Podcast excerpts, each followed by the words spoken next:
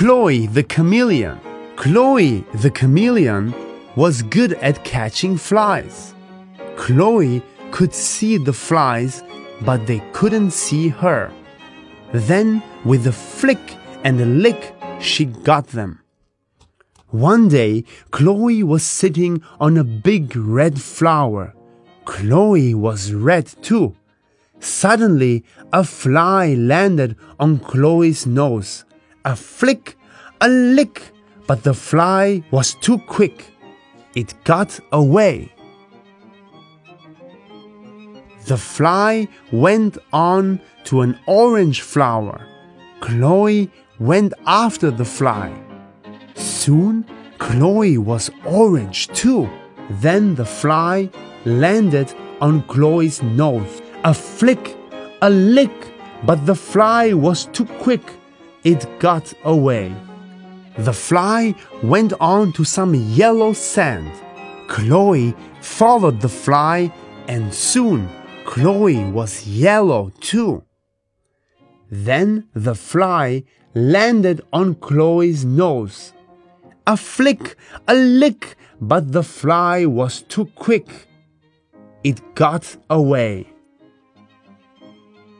The fly landed on a green leaf.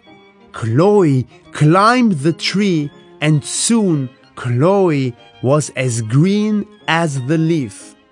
Then the fly landed on Chloe's nose.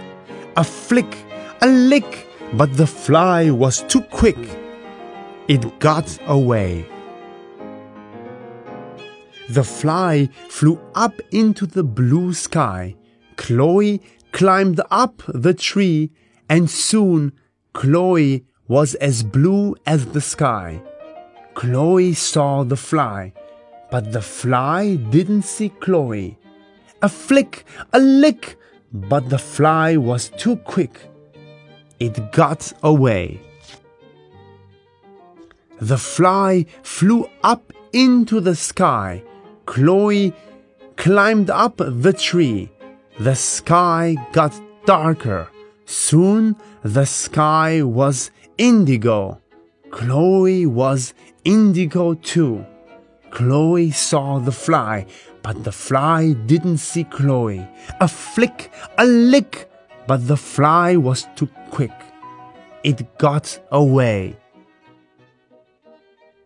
The sky got darker and darker. Soon it was violet, and Chloe was violet too. Then it began to rain. With a flick and a lick, Chloe was quick. This time she got the fly. But Chloe slipped. She fell down, down, down through the rainbow. Chloe sat in the sun and waited for another fly.